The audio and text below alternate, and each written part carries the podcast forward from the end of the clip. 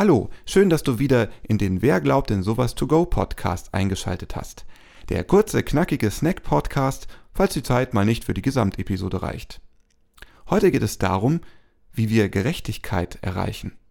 Das ist nicht immer einfach. Klaus erklärt, wie er das sieht. Wir wünschen dir viel Spaß.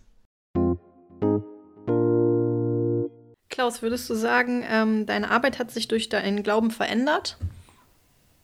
Bist du Sachen anders angegangen? Ja, ja.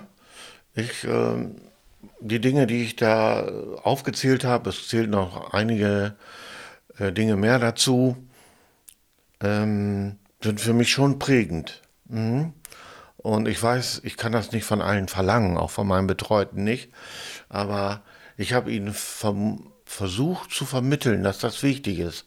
Auch im Umgang unter uns, uns beiden dann, ne? der Betreute oder die Betreute und ich. Und ähm, dass ich sie sich darauf verlassen kann, wenn ich ihr zusage, ich mache das und das, dass ich mich aber auch darauf verlassen muss, dass sie das tut. Mhm. Und äh, da kommt man natürlich manchmal vielfach an Grenzen, weil die das ganz anders sehen auch. Ne? Zum Beispiel mit einem Alkoholiker. Ich sage, das ist die schlimmste Droge der Welt weil sie ja so, so salonfähig ist, äh, kannst du schlecht Abmachungen treffen. Auch so gut sie es auch meinen. Aber wenn du dich mit ihnen, wenn du zum Beispiel einen Termin machst, ich sage immer, um 8 Uhr ist zu früh und um Viertel nach 8 ist zu spät. Ne? Dann ist schon wieder so viel Alkohol drin, dann kommt dir alles vergessen.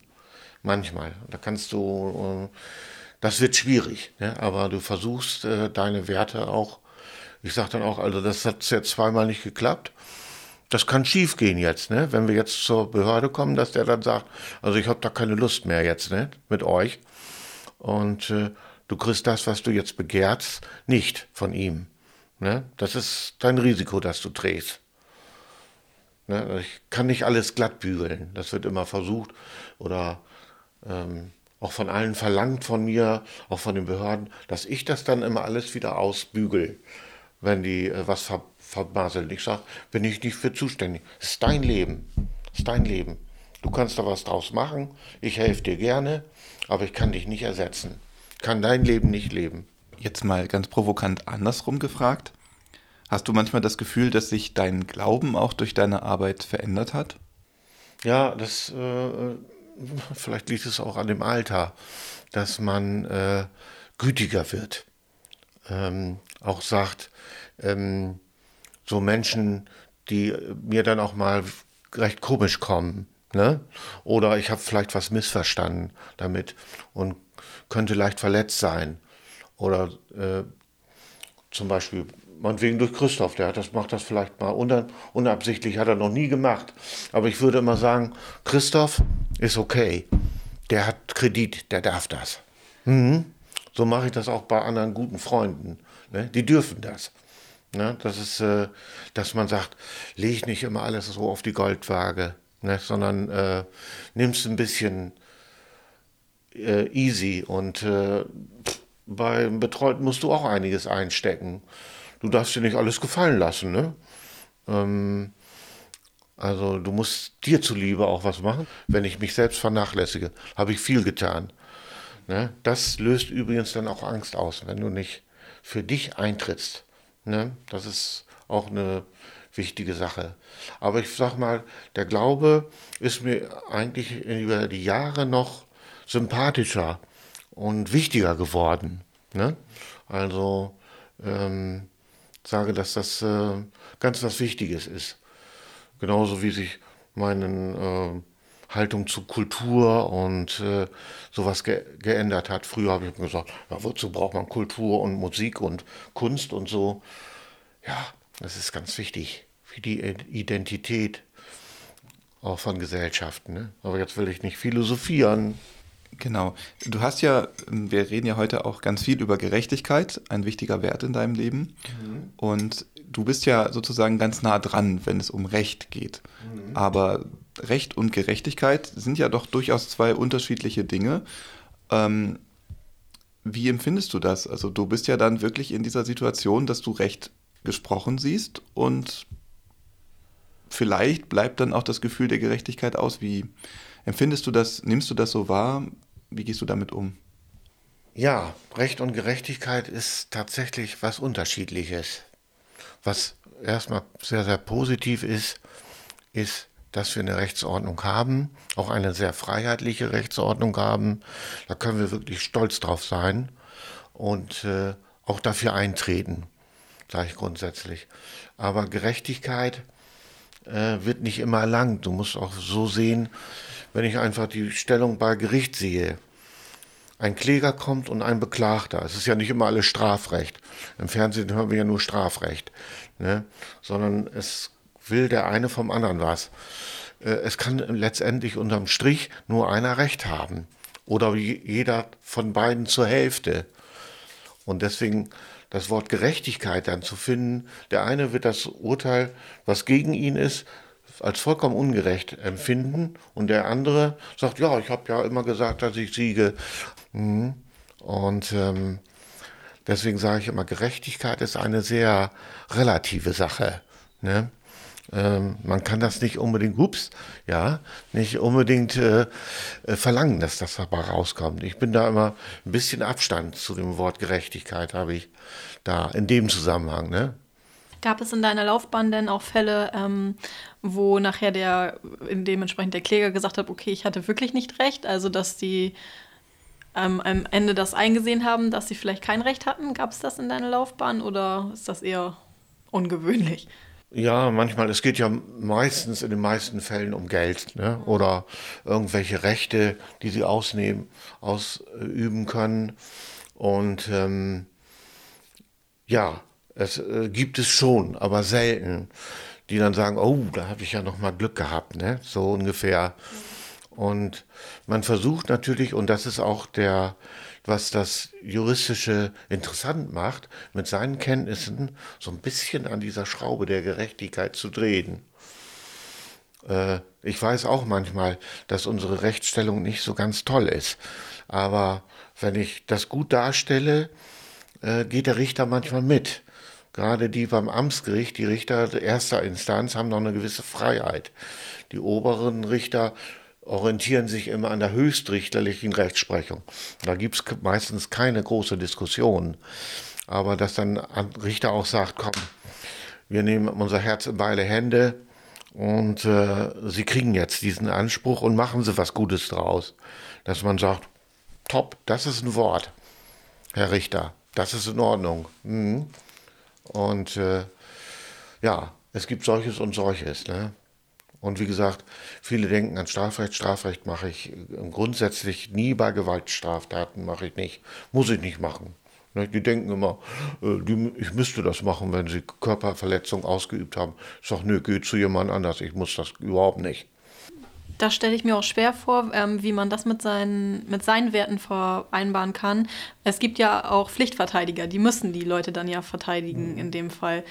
Bin ich nie gewesen. Bin ich nie gewesen. Okay, also kannst du nicht beurteilen. Manche sehen das eben etwas lockerer, die sind, äh, die sagen, die dürfen ja auch keine Strafvereitelung betreiben. Das heißt, sie dürfen vor Gericht nichts Falsches aussagen, um das Gericht auf eine falsche Bahn zu bringen. Dann landen die selber vor dem Dings und das wird auch durchgezogen. Ne? Aber sie dürfen sagen, hier den Beweis, den jetzt die Staatsanwaltschaft vorbringt, der ist nicht stichhaltig der hat die und die Schwachstellen. Deswegen meine ich, ist mein äh, Mandant nicht der Täter oder so. Ne? Oder freizusprechen. Das dürfen Sie sagen. Deswegen sind Sie auch da, haben auch eine wichtige Aufgabe, steht auch extra drin äh, im Strafprozessordnung, in der Strafprozessordnung, dass auch so ein Pflichtverteidiger äh, bei besonders schwerwiegenden äh, Strafrechtsvorwürfen eingeschaltet werden muss. Ne? Das hat schon seine Gründe, aber manchmal, ich weiß, was du damit meinst, äh, muss man natürlich auch gucken, wenn ich jetzt weiß, er war das auf jeden Fall, ähm, bei Gewaltstraftaten, das mache ich nicht, zum Beispiel nicht. Ich will da nicht gegen meine inneren Werte. Wer äh, meinetwegen Frauen oder Kinder oder andere Menschen angreift und körperlich verletzt oder was weiß ich, der hat bei mir nichts zu suchen. Hm, und das kann ich auch so für mich entscheiden. Ich bin da nicht zu verpflichtet. Ja, das wäre meine nächste Frage gewesen. Dürfen Pflichtverteidiger Fälle auch ablehnen oder müssen die vertreten? Ja, du kannst äh, mittendrin, sag ich mal so, das auch niederlegen. Ne? Das Gericht will natürlich wissen wollen, warum. Das kann man, kann man tatsächlich machen. Man kriegt dann, kommt ein bisschen unter Druck, weil man dann keine Pflichtverteidigung mehr bekommen könnte. Das könnte sein. Das Gericht verteilt das ja, ne?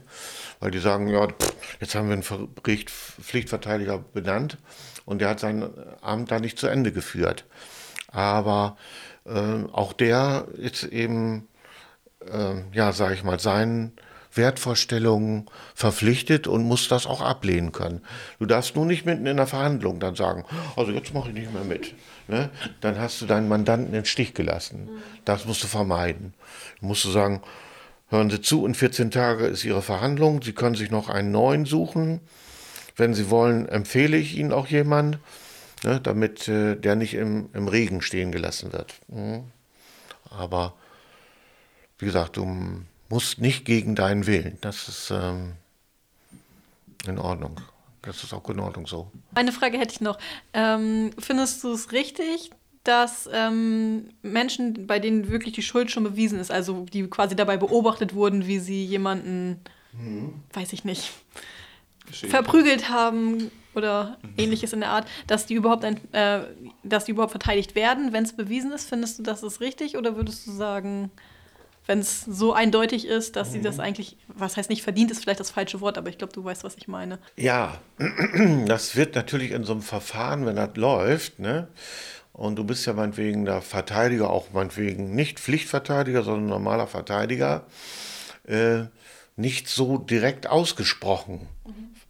sondern die ganze Beweiserhebung, das ist ein Teil des Strafverfahrens, wo Zeugen vernommen werden, oder Unterlagen eingesehen wird. Der Richter ist meistens sehr gut informiert.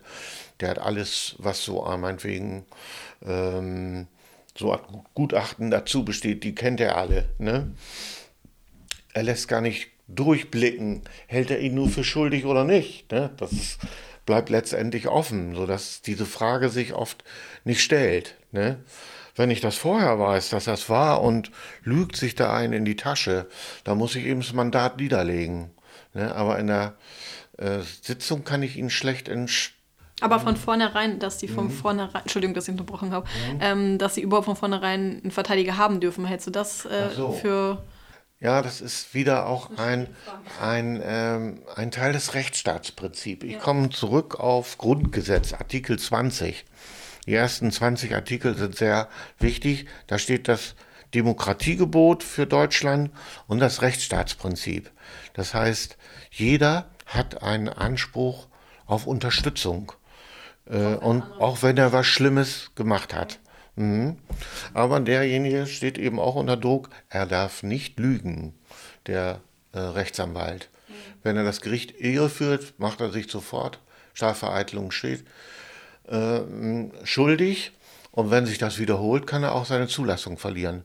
Dann ist, hat er praktisch ein Arbeitsverbot. Ne?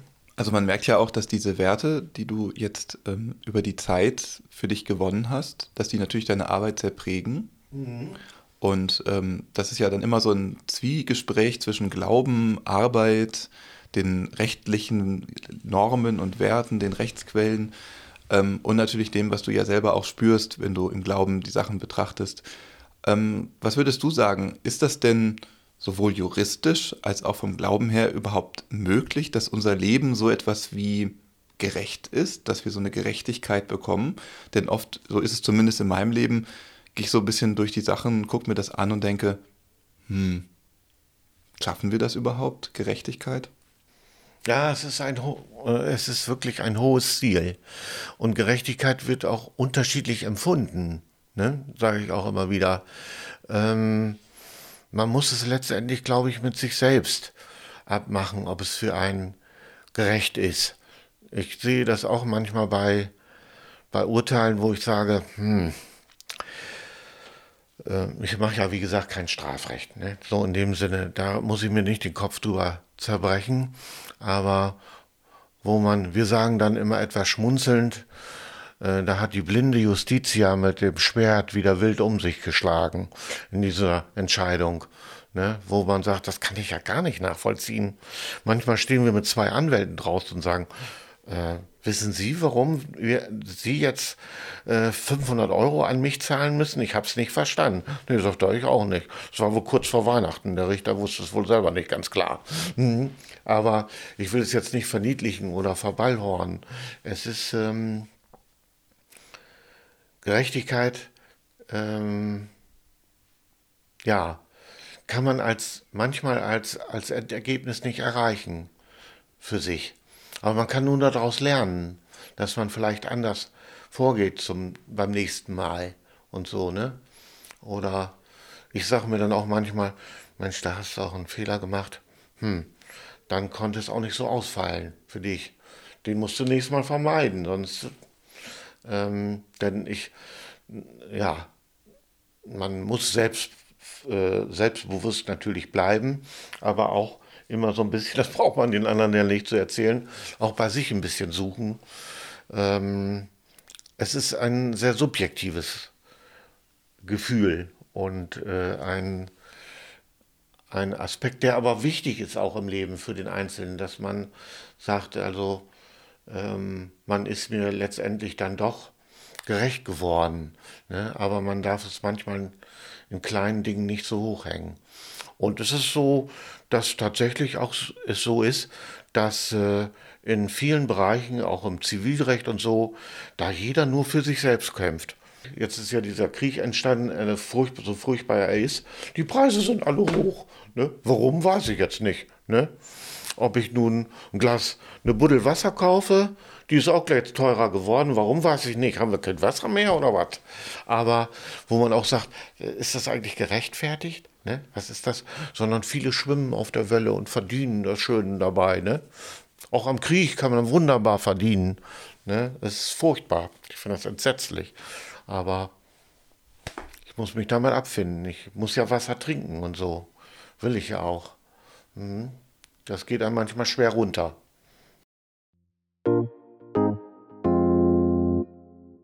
Danke, dass du unseren Podcast hörst. Bleibe mit uns in Kontakt. Folge unserem Instagram-Account Wer glaubt denn sowas? Dort erhältst du alle neuen Infos und kannst mit uns ins Gespräch kommen. Bewerte uns bei Spotify oder Apple Podcast. Teile die Folge in deinen Social-Media-Netzwerken. Erzähle deinen Freundinnen und Freunden davon, deiner Familie oder deinen Nachbarinnen und Nachbarn.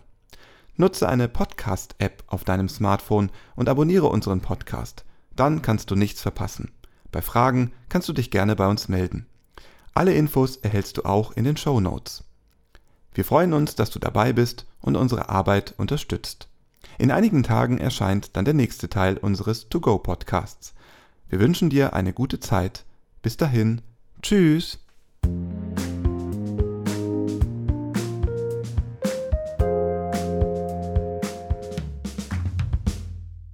Dieser Podcast ist ein Angebot des evangelisch-lutherischen Kirchenkreises Delmenhorst-Oldenburg-Land.